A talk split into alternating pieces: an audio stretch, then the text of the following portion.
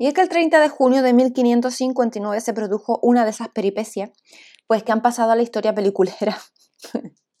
sí, eh, sí, porque ustedes saben que es que es muy peliculero, es muy peliculero. O sea, yo no sé si, si, si, se acuerdan del famoso ese profeta Nostradamus, ¿no? Bueno, qué hombre más peliculero, por favor. Pero es que, es que, en fin. Bueno, la historia era cuando el rey eh, Enrique II de Francia cayó herido de muerte durante uno de esos torneos con lanza que se montaban en la corte pues para pasar el rato, ¿no? Y bueno, total, para meternos en la historia. Y es que se batía en la justa amistosa contra el conde de Montgomery, que era un escocés joven, guapo y diestro, al que se le rompió la pica en la cabalgada. Ya es casualidad, ¿no? Ya es casualidad que pase eso. Pero una astilla de la lanza se coló por la rejilla del casco del rey, le entró por el ojo y le atravesó el cerebro. Y Nostradamus lo supo cuatro años antes.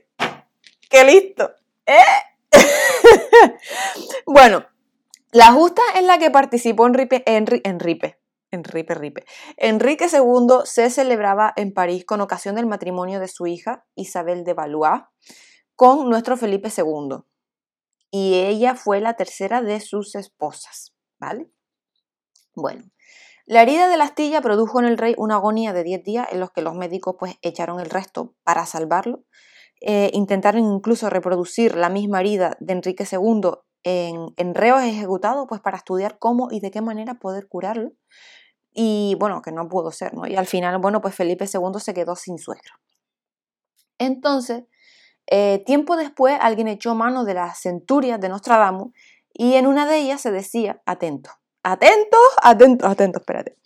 Porque este profeta escribía deliberadamente mal para que no se le entendiera. ¿eh? Eh, entonces el hombre dijo, el león joven superará al viejo en campo bélico por singular duelo. En jaula de oro la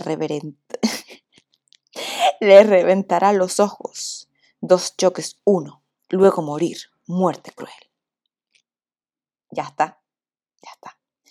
Como los contrincantes llevaban leones dibujados en sus escudos, pues estaba claro que Nostradamus se refería a ellos dos con eso del león joven superará al viejo.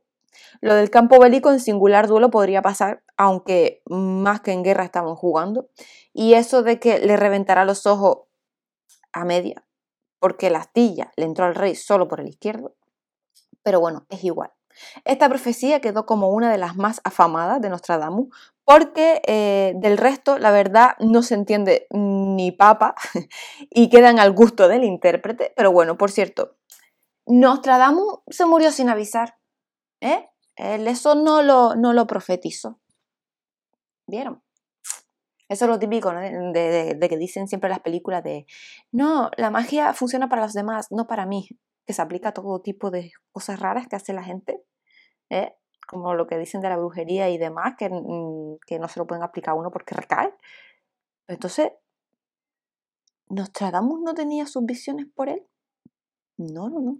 No las tenía por él. bueno, pues nada. Con esto y estas ideas, nos vemos mañana, ¿eh? Hasta luego.